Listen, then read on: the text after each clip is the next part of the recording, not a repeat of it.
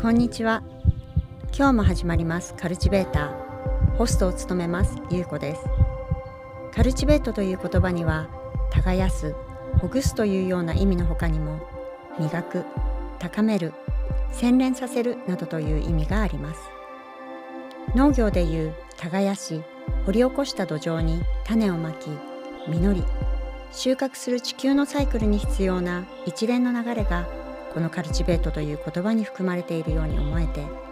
日本の食に関わるシェフを中心にさまざまなゲストをお迎えし耕して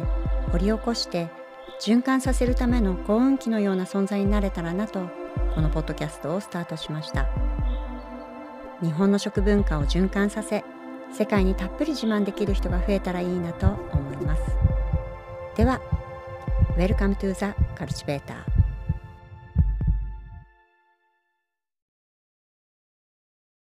ゲストは前回次回のゲストっていうことで最後の方にこう丁寧にねちゃんと紹介したかったんだけれどもあの翔平君とゆうき君がねあのゲスト当てクイズのように遮ってしまいましてなんだかわちゃわちゃとしたご紹介になってしまいごめんなさい。リラックスしながら過ごせた時間だったことはリスナーの方々にも届いていると思います、えー今日のゲストはですね、えー京都の、えー哲学の道の入り口にある一軒家のレストランモンク今義弘シェフの元から現在北欧コペンハーゲンのレストランノーマで活躍するシェフ羽賀亮君をお迎えしてい。ますはいあノーマ2023年1月にあの2024年末でレストラン営業を閉店するという発表をしました。えレストラン業界にこう影響を及ぼし続けてまさに食の時代の変遷期を生み出しているノーマです。その場所から日本人としてそして料理人としての哲学や海外での活動を通じた彼の思う先の形をカルチベートしていきたいと思います。おかえりなさい。野田さんのところに行かれてたようで今日はいかがでしたか？いやー、めちゃくちゃ。美味しかった？うん美味しかったです。えーいいな羨ましい。食べに来たよね私たち。もこの間初回でねあの野田で収録させてもらって1月早々にこう盛り上がったんですけどまああのーそう今日ね羽賀亮君と私は会うのは2回目なんですよねそうですね。東京都。そう生京都でちょっと忙しい中あのテーブルにご挨拶しに来てくださってあのそう忘れもしないあのねローズとえっ、と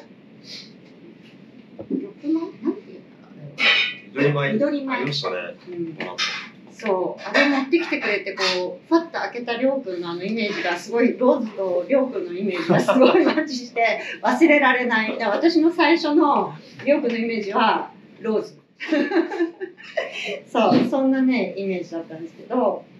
まああのーそう今日は目黒にあります開店前のアンジュールで、えー収録をさせていただいています、えー年末お忙しいところりょうさんありがとうございます今日はあの28日でですので、まあ、これ来年あの配信されるんですが、まあ、こちらのレストラン、まあ、ブルあのビストロは、まあ、雑誌ブルータスなんかで、まあ、パリの空気を受け継ぐワインの注ぎ手目黒アンジュール宮内良太郎というふうにとても素敵にご紹介されておりまして、まあ、その通りなんですね。で時間とともに国籍問わず、まあ、フランス語やら英語やらまあ日常的に飛び交う中こうリラックスして素晴らしい作り手のナチュラルワインと、まあ、美しいあの美しいなおちゃんのね美味しい美味しいお料理を楽しめるもう私も自慢したい大切なお店です。そんなオーナーのりょうさんに今日はりょうくんのためにワインをチョイスしてもらいました。ねえりょうさん。はい。はい。ですのでこの今日のワインをご説明ください。ご紹介ください。うん。普通に話して大丈夫ですで、今日は、えーあれですね、今日はというか、ジュラですね、ジュラの、はい、えー、キャバログさんうんのシャルドネ100%ですね。2000年、ビンテージ2018年です。2018年はい。とても美味しいですありがとうございますもう、あの、なんで、なんで欲しいと思って。やらせ？開けちゃった。貴重なもののために開けちゃった貴重なよもの、すみません。りょうさん開けちゃったよ今日も。始まったよ今日も。アンジュール。すみません。はい。そんなわけで。すごいね今日野田に行ってアンジュールに行って。ちょっともすごいリラックスデーじう、ゃないですか。が。情量豪華すぎて。そう、まあ、そんなわけで、えっとまあ、リラックスしてね進めようと思います。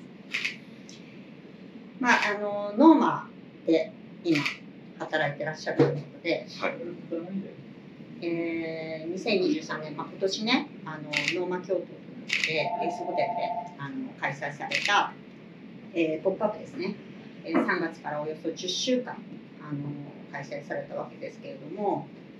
まあ、その、えー席をですねこう予約できる人は2022年の11月にあのその予約がスタートしたんです。でもおよそ9分ぐらいで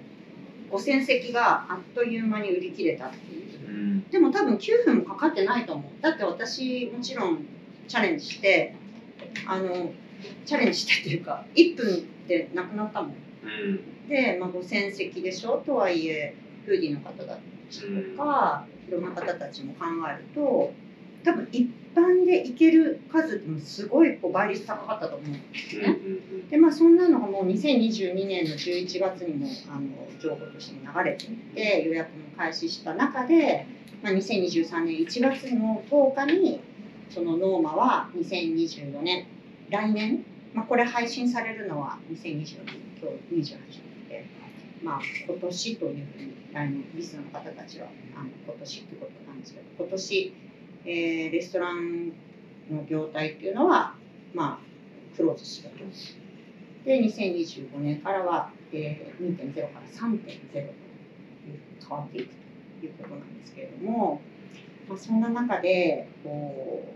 う、部門シェフという場に上がったっていうふうなんですよね。そうです。僕、まあ、インターンから入って、うんうんで2022年うん。の8月にうん無給インターンが入って、で2ヶ月やって、まあ、その中でハイヤーうんうんまってうん。2022年の10月から、うん。まあ、分をしていう。じゃあそうするともうこの時にすでにその京都からコペンに移ってるけれども、はい。もう京都で何かしらするっていうプロジェクトは進んでいたよねその時はまだ耳に入ってなかっあノーマ京都の話はその時は入ってなくて、うん。ただ今だから言える話で言うと,、うえーっと3ヶ月の研修だったんですが、うんうん。うんまあ、プロジェクトマネージャーの今すごいお世話になっている神尾さんといううん。すごい素敵な、うんあのノマのプロジェクトのマネージャーをやられてる方が、もともとその方はその文科の今井さんうんと関わりが、つながりがあって、その要は羽賀君をインターンとして受け入れるのにあたって、まあ、実はこういうプロジェクトが進んでいるので、アークの研修が3ヶ月から2ヶ月になっちゃうんですっていううふうに、ん。まあ、教えてくださって。はいはいはい。であそうなんだっていうのがあったっていう感じです。じゃあまあそういう情報が先に入ったわけではなくてもうたまたまそういうなそうですそれは割と長本当流れでしたね。ね。そうだからなんかこんなにその京都からノーマに行ってまた京都に戻ってその戻ってというかうん。そういうプロジェクトをこう経験できるっていうのはすごくこう流れが美しいなと思っなんて。かもう本当それは偶然でしたう。ね。ん。多分その1回目その2021年の時うん。のビザが下りなかった時にうん研修できていたらタイミング的に多分僕はハイヤーされなかったうんたのじゃないかなっていうかそれはその時のなんていうのそのタイミングとか。うん僕がインターネットですごい人が少なかったりとか。うんうんうんいろんな運もあったんじゃないかうなと思って。ん。ねはなぜノーマーに文句からノーマーに行こうな何を何がノーマーに向かわせた？いそれはうんえーっと僕のまあ修行の経経緯的な話になりますけど、うんうんうん。まあ中高卒で専門学校で東京に通い出して、うん。まあ、就職して日本で働いてて、まあ、結構割とその、まあ、ハードで飲食っていうのは、まあ、特に日本の職人カルチャー的な意味でもやっぱり日本のそういうのはすごいこう割とまあ相当ブラックだと思うし、その古い体制はまだ残ってると思うんですけど、うんうんうんそうすごい嫌だったし、でもそれを通らなければいけないのかなみたいなのもありながらなんとか捉えてやってて、結構そのダークな期間がうん長かっうんうん。うんたんじゃないかなって僕は思ってて、確かに30代でねあのそこを経験してないシェフももちろんいるだろうし、あの経験してるシェフもいるだろうし、ないに越したことはないんでしょうけど、うんうんうん僕は平成3年なので、うんうん、その微妙な多分世代だとそう思うんですよね。ねそうね。それでこれってすごい違うけどやんなきゃいけないけどどうなんだろうみたいな中で思われていて、うん。でで東京でやってても結構しんどいなっていう時に、まあ、今井さんに声かけていただいて、っていうのがうん。あってそれ結構まあ救われたのはあって、うん。その時うに、ん。まあ、今井さんの料理の本とかもねパイとか出てるはい。哲学的な意味とか人間的にもそのまあレストランっていうくくりにおいては、うん。その、まあ、ビストロでも今いろいろなうん。飲食っていろんなものがあると思うんですけど、うんそのレストランっていう中ではうん自分にとってはその勤めで修行するっていうスタンスでは、うんまあ、その文句以上というものは僕には当時考えられなかったんですよね。そのまあ本当にねそのレストランの持ち方、まあ、彼の今井さんのその哲学すごいレストランにも料理にもそうですけど通ずるあの、まあ、生活をねライフスタイルもそうだしそうですね。うん、だからこう嘘がないっていうか本当、そうですね。うん。人に嘘がなくて、うん。本当にこう人として優しい、まあ、みんな優しさ持ってるとは思うんですけど、うん。それの表現の仕方だったり、そのまあ、読まれてる本とか、うん。僕も好きな本だったりとか、うん音楽とか、うん。なんかそういうのから心から信頼して家族、うん本当に家族みたいに関わらせていただいて、うん。でその料理のスタイルとかを見た時にこれ以上究極になことってないなと思ってて逆に悩んだりもしたんですよね。うん。当時が27とかそうか27でいな今井さんに出会ってしまって、逆に悩んだんですよね。そうね。それを見て、まあ、僕は近しいと思ってたんで、うんそのイメージとかやりたいことうんっていうのが、これが正解だみたいなのを思った時うに、ん。逆にそういう悩みも出てきて、うん。で文句の場をお借りして僕のメール「ポップアップも初めてそこで何回か話もらっていく中で、見えてきつつも、うん。まあ、年齢的にもう少し何かを見ることもできるなうん。と思ったんですよね。自分でやるのか、かトークでやるのか、うんでもやっぱ小さい頃から海外で働きたいっていう夢はあったし、うん。みたいなのを思った時うんに、じゃあ日本でなくてじゃあ海外だなと思って、でも海外でその、まあ、一応その脳もあって、うん。今もその要は結構人とそれについてコミュニケーション取るのが結構難しくて、うんなんかそのノーマっていうものが大きいから、でも僕のもんじゃないしうん実際、うん。僕は別に、まあ、今入って1年半うんぐらいなんで責任持って仕事してても、いろんな本当に多くの人が関わってうん。成り立ってるもうんんで、だからそういうあうまく言えないですけど、うん。だからそういう意味でその世界一位だからとか三つ星レストランだからとかで入ったっっていうことてではない。いうことは僕の中でやっぱなくて、うん本当に大きい影力を影響力を持って本質的な仕事をしてるものうんうんに僕はすごくかっこよさを感じるし、うん。まあ、自分もそうなりたいと思うん。って、じゃあ世界を見た時にまあ僕はその時に逆にノーマイが知らなかったぐらい、うんうんなんかそれって本,、まあ、本物だと思ってたので、その本物っていうのが世界の規模で本物ってどういうことなんだろうっていう、割と純粋な興うんうんうん味に近かったですね。ね。そうなんかこうまありょうくん今ノーマで働いてるからノーマのこと説明しようと思ったら、まあ、世界一のレストランとか、うん。予約が取れないとかなんか本当にアリを食べるレストランなんでしょ？そうみたいな。ベスト50で5回取っちゃって、うん。取っちゃってって言ったらあれだけどととあの獲得して1位を獲得してでその後一度ベスト50で1位を取ったらもう次は取らないっていうまあまあルールが生まれた出ましたね、ベストオブベスそうそうそうな。そう。だそういうふうにこういろんなことをそれこそもう「ポップアップもそうだけれども、まあ、東京から始まってあのシドニーか。シドニー東京シドニー東京、メキシコ。でメキシコもあの2000 2015年がマンダリン東京のマンダリンででそこで日本人はそのアリを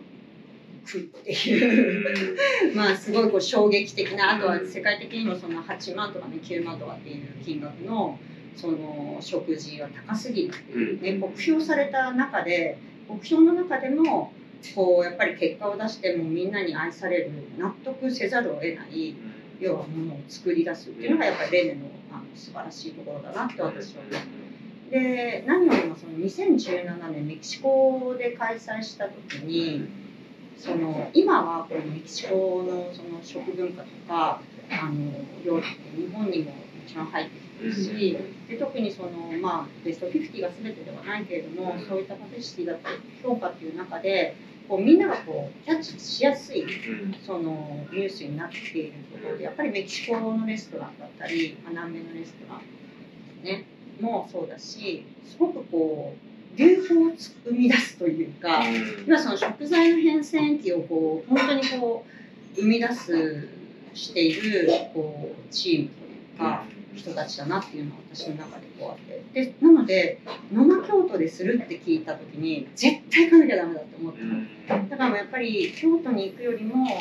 もう本国に行って食べた方が安いんじゃないかとか、そっちの方がいいんじゃないかっていろんなやっぱりあの話は聞いたの。耳にしたんだけど私の中ではいやもう絶対次はやっぱり日本食にこれだけレネがフォーカスしてくれてるわけだから。日本食のその食文化なりなんなりもう日本人が恥ずかしいぐらい彼は洗いざらいこう外に出してくれるだろうなと思ってでそれを私はもう感じたかったんですね。でそれで実際行かせていただくっていうか、まあ、あのテーブルであのいただくことができて、まあ、すごくやっぱりそれは感じたんだも、何よりもその最近出たそのノーマ京都のパブリッシュマガジンの書籍が出てでそれがこう手元にあの届いた時に感動したわけよ。あと恥ずかしかった。なんか日本人なのに本当に何も知らなかった。そのおもてなしっていうこともちゃんと説明もできなかったし、あの食文化発酵ってどういうものなのか、あと食文化に関してに関してもそうだけれども、あんなに日本のことをこう掘り下げて、要はそのこのポッドキャストもそうだけども、カシレとして。でこう世にこう出してくれたっていうことにもう感謝しかなくてでその先にその2024年レストラン経済をクローズして、まあ一旦こう仕切り直しちゃったけれども次の3.0に向かってそれがどういった形態なのかはまだまだもちろんみんなわからないけれどもなんかそのあの一つの大きなそういうポイントになったのはすごく日本人としては嬉しい、うん、と思ってるんですね。でまあそう。どその先の羽賀亮はどうするんだろうっていうね。漠然とその先にじゃあ私の友人の羽賀亮はどうするんだろうって思うわけよね。僕らプロにとっての当たり前と、うんうん一般の方にとっての当たり前ってやっぱすごい乖離があって、それがだから偉そうな意味じゃなくて、うんうん。いや僕らはやりながら教育してることになるっていうか、んんそれをすべきうんじゃないですか、うんきっと。レストランとかのうまいをいただくようなことをやるのであれば、やっぱり人に対して何かこう創造性を与えられるとか、うんそこで過ごす時間とかもそうなんですけど、うん何かのその気づきを与えられるとか、うんっていうことが大事な気もしがしていて、うん。すごい今考えながら話してるすごい話が下手だと思うんですけど、なんていうかその本うん。なんか本質的にそういう仕事をしたいなってすごく考えるんですよ。例えば僕正直言うとそのかっこよくないなと思う主婦もたくさんやっぱ世の中にいて、うん上の世代の方でも、うん。そう思えるとそう思わない方いますし、うん。いるんですけど、うん。それってやっぱりうん。その、なんなんか50ランキングみたいなものをもたらしたすごく悪い側面で、うん。特にそれはそのもったいないところ。ですね、うん。悪いというかもったいないところで、それってその日本人というか日本のマーケットの良くない部分うんでもあるのかなと思うんですよね。それが本末転倒していて、それを取るためうにん。何かをすることがゴールになってしまって、うん。そこに何か本質的なものがあるのかといえばないだろうと、うん。そのご本人の話もなかったりしても、うん。食べに行ったことなくても、やっうんぱこう僕とかもっと僕より若い感覚を持ったうん。方たちは気づくんですよね。だ。だからその中でやっぱりこううん。本質的な仕事をしながら、うん。海外で経験したこととかのうん。意味うんをうん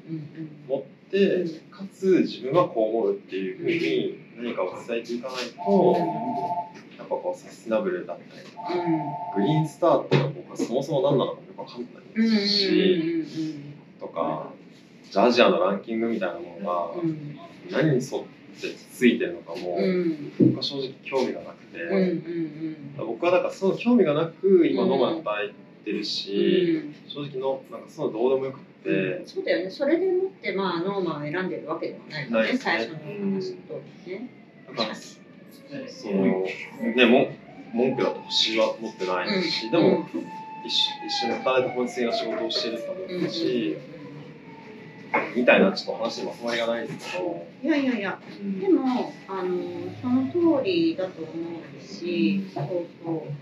どうなんでしょうねそういうのってね。うん、そのあたりのなんかこう私は割とその年齢幅 年齢層幅広くそれこそ10代で今シェフを目指していることも話をするしうん。でそれこそ50代60代のもう割烹の、まあ、素晴らしい方たちとお話しする機会もあったりして、でそうするとあの私がは評価する側の人間ではないので、ただ感じることは一つだけあって、はそれはやっぱり美味しいものを、その命をねしっかりこう受け取ってそしてその大切な自分のイマジネーションの中であの生産者とお客様をつなげる愛のあるものを生み出したい作りたいっていう、うん。とにかく美味しいものを食べてほしいってうん。いう人たちっていうのは10歳になろうが20歳になろうが50歳になろうが変わらない。ただその中にやっぱりベスト50とかそういうミシュランとかいっぱいそういったあのことが入ってくるとうん。やっぱりどうしてもそこにこう揺さぶられてで突然当然ももちろんあのね取れてることは素晴らしいことだと思うんですよ。うんそうです。そのそう。なんか取ってることを否定してるそうそうそうそのなんかその例えば翔平君が星取ったのめちゃくちゃかっこいいなってうんうん思っうんたし、うん。どうせなのかみんな思ってうんて、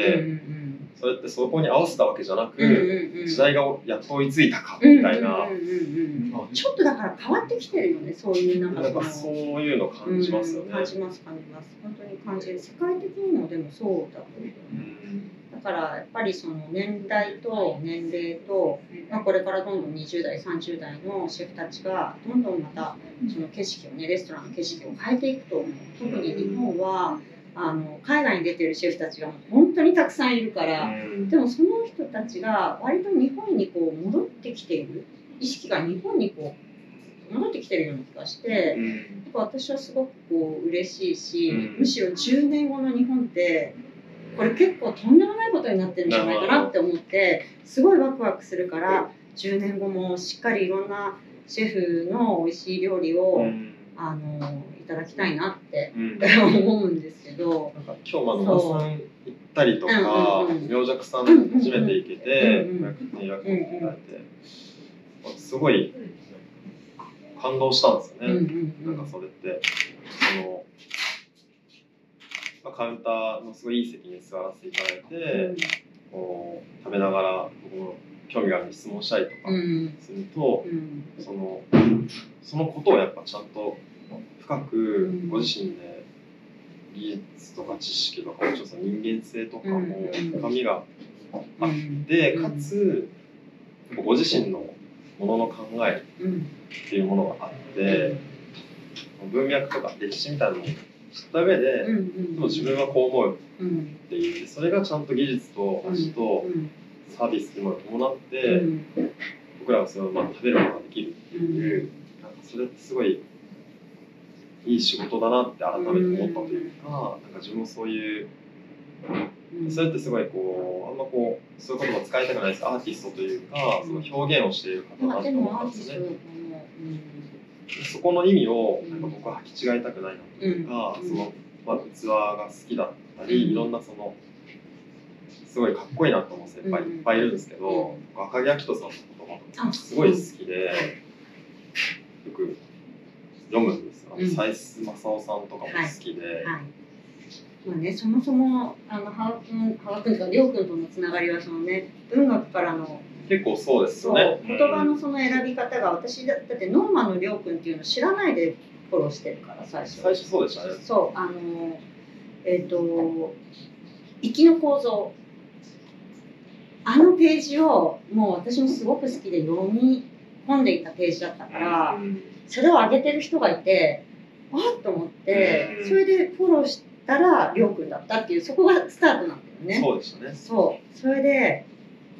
そうそうだから言葉とその、まあ、文学というか、まあ、読んでる書籍と割と近いうんうん、今はなんかそこのやっ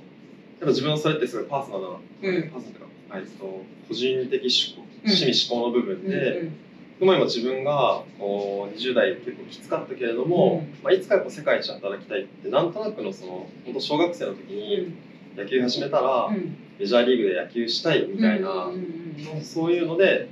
なんか、まあ、運よくそこにたどり着いたっていうのが今の僕の状態だったと思ってて、じゃあ改めて日々その中で戦ってると、やっぱり今課題になってる部分っていうのは目に見えてあってそれがその割とコミュニケーション英語とかだったりしてそれってもうあえて悪い言葉使うと外野が見てるノーマうんぬんとかノーマで働いてるんですねみたいな正直僕は本当どうでもよくてノーマの中でいてでももっとみんなと仲良くなりたいとかせっかく海外で働いてるから英語だって使えるようになりたいし、インターナショナル活躍したいとか、なんかそういうのをやりながら、やっぱ日本人だし言葉の大事さとかも痛感するし、まあ、日本にこう、ね、この時期に帰ってきただけだと光を浴びれるだけで、日本ってすごいなって思っちゃったり、で野田さんとか岩崎さんの料理いただいたりとか、もちろんこういうランジュールと広さの話だともそうなんですけど、まあ、今自分がやってる料理の感で言うと、それにすごい感動して、なんかだから、まあ、赤木さんの言葉みたいなこととか、なんかそういう意味のある仕事を重ねたいので、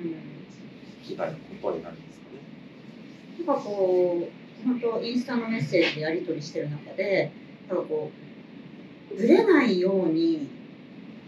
したいっていうぶれたくないいう自分のそのいいと思う感覚とか、うん、まあ、見てきた言葉とか携わってきたシェフたちとの関係性とかをすごく大切にしていてでなんかそのそうやっぱりいろんな楽しいことは世の中にあるし、うん、そっちに行ったら多分楽しいだろうなこっちに行ったらもっとかっこいいだろうな日の目を浴び浴びるだろうなってことはたくさんあるだろうけれどもりょうくんはそこにポッと行くんだけどぶれないように引き戻って自分のやることにフォーカスするっていうことをすごく感じてて、まあ、とっても日本人の職人らしいというか、こう技術をちゃんとこうこうにながらも日本人としてこうなんかこうぶれないようにねこう立ち向かってるんだろうなというのをすごく感じているんですが。まあ、でも本当になんか音楽もそうだし映画もそうだしとにかく本すごい読んでるよね。これ読んでるようで実は僕読めてなくで同じものを繰り返し読んだり、読もうと思ってすぐね眠くなっちゃったりするんですけど、うん、なんかその中でもやっぱこう響く言葉みたいなのを頼りにしてるみたいなところがあって、絵もよく美術館もよく行ってる、ね、美術館は好きですね。それはなんか、なんとなく前ずっと好きだったのが、うん、あのコペンハーゲンに行って、うん、やっぱ仕事をだんだんやっぱ慣れるまでに時間がかかる中で、うん、今までの仕事が結構きつい。うん、今とは違う差がある時に、まあ、海外ってすごい美術館との距離がすごいなんとなく近いんですよ、なんかこう緑があるところがあったりとか、自転車で移動してすぐポンって行ける、で年パスを買って毎週何か行くみたいな時に、すごいそういうのに対しての向き合い方が自分が変わって、そのはっきりとそういうのが今自分にとって必要なんだなみたいなのが分かったんですよ、なんかその好きの度合いが変わった時があってそれは割とこの海外に行かないと気づけなかったかなっていう。えー、なんかいいねそういう特別ななんかその自分の変わり変わってるその瞬間というか感じられるってすごく贅沢じゃない？気づいたらあれいつの間にかこんな曲聴いてたとか、うん、こんなアーティストが好きになってたって感じだけどちょうどそのね自分の中でこう何かこう移り変わる時をこうじっくりこう体験できるって、うん、すごい、すごい嬉しかったです、自分で嬉しいですし、もうなんかこうやっぱ僕嬉しいなと思うのが、その新しい刺激みたいなのってやっぱコンスタントに、なんかこうパッて何か嬉しさってあると思うんですけど、なんか変わらないものをずっと続けてて、仕事以外でもなんですけど、なんかこうそうやってその看板になる時、うん、なんとなく興味のなく熱が落ちる時とかもあるけど、なんとなく引っかかるなっていうのをずっと続けてたら、なんかすごいその地下に水脈に当たったみたいに。あその表現の仕方がりょうくん。これがハガリオスタイルです。これが大事だっていう理由が、こう人にも説明できるぐらい、うんうん、まあ、そういう瞬間があったんですね、うん、その時にやっぱ嬉しかったです、ね、それによってこうなんとなくアート好きですみたいな話じゃない、自分は明確にこういうものが好きでっていうのが分かった時にやっぱ嬉しいですね、ね、言葉にこう、でも言葉にできることすごく大切にしてるよね。僕はすごい大事です、ね、なんか、コミュニケーション苦手なのもあるので、知ってるよ。そうやっぱね、病弱で中村さんの話聞いてて、うんうん、なんか自信になったというか、あ本当。そういうのがすごい嬉しかったですね。うん、でそれはあのえどんなふどんなふうに？いやなんか料理で説明してくださるじゃないですか。食べて、すごいなと思って質問すると、そこに明確な理由とかが返ってくるっていうんですかね。これがなんか源平愛で、これはこういうのがあるのでこうです、うん、あそうやって考えたんだ。美味しい、これとこうなんですか？と聞くと、昔のなんかこうそれがねすごいなんか感動したんですね、お月見のこととかね。お月見とその料理のその技術とかね、まあ、それ関係性でなんかプロのすごい失礼なからプロの範疇の話なんです、うんうん、それに対して、中村さんご自身中村さんです中村さん中村さんご自身が費やしてきた時間とか、考えてきた、その枠外のことを教えてくれるんですよ。こういうふうに言いますけど僕はなんかちょっと違う気がしてこう思うんですよねって言われた時にすごくそれが中村さんのパーソナルなセンスとか時間の蓄積に感じてそれがすごい感動してなんかそういうふうにこう一個一個に対して大事にやろうっていうふうなこととか言葉にどう言葉にするかに対して考える時間っていうのはなんか無駄じゃないなと思ったりなんかその感じた感想を言った時に、僕もそうとそう思っててみたいなこととかやり取りがさなくできるとすごい嬉しいなと思います。でもこういうねミュさんもそうですけどやっぱり日本のね食とか食文化もそうですし歴史もそうだし特に技術とかねあと言葉もそうだしあとは四季とか、まあ、ノーマもそうだしあのみんなそういう日本にもともとあるものを実はよくこう考えて、そう北海道からまあ沖縄、それこそ台湾とかやっぱりもうあのいろんなカルチャーをこうミックスしてこう日本料理になっているっていうのがあるのでなんかそこはこうこれからどんどんどんどん本当にカルチベートしていきたいなって私は思ってだから日本イコール和食イコール京都じゃなくてじゃ京都に来るまでにどんな風になったのかスパイスだってそうだけどコーヒーだって紅茶だってやっぱりいろんな国をこう渡ったわけだからそれと同じように日本の中でも台湾から運ばれて沖縄を通過してそして日本の京都に日本の京都にでそこから、えー、新しいお料理が生み出されたどこが起点でということはないと思うんだよね、そういうところをこういろいろこういろんな方たちゲストにして、まあ、お話ししたいなと思うんですけど。前編いかがだったでしょうか？続く後編は2月17日土曜日に配信いたします。オーシャンシーズンが始まったレストランノーマ。後編はコペンハーゲンから羽賀亮君の今をお届けいたします。インスタグラムではゲストのインタビュー風景やセレクトされたワインなど随時更新していきますのでぜひチェックしてみてください。ではまた次回のカルチベーターをお楽しみに。